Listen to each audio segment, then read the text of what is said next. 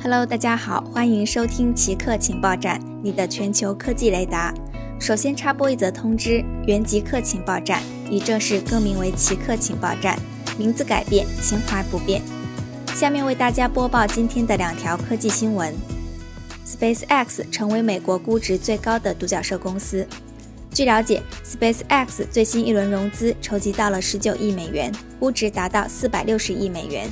成为美国估值最高的独角兽公司，在世界范围内，它的估值在私有控股公司中排在第三位，仅次于中国的两家公司滴滴出行和字节跳动。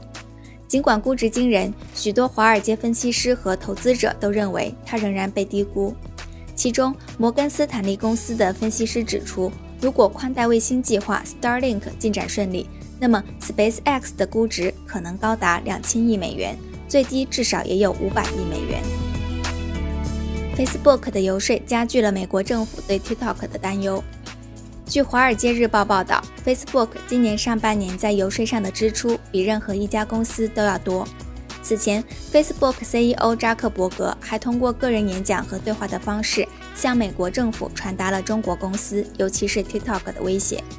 去年十月，在华盛顿的一次演讲中，扎克伯格称。TikTok 并不认同 Facebook 对言论自由的承诺，认为它对美国的价值观和技术主导地位构成了威胁。而在随后的几次会议中，他也专门讨论了 TikTok。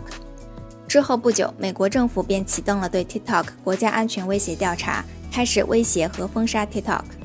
本月更是签发了两个行政令，要求字节跳动剥离 TikTok 美国业务。好的，以上就是本期节目的所有内容。固定时间，固定地点，我们下期再见。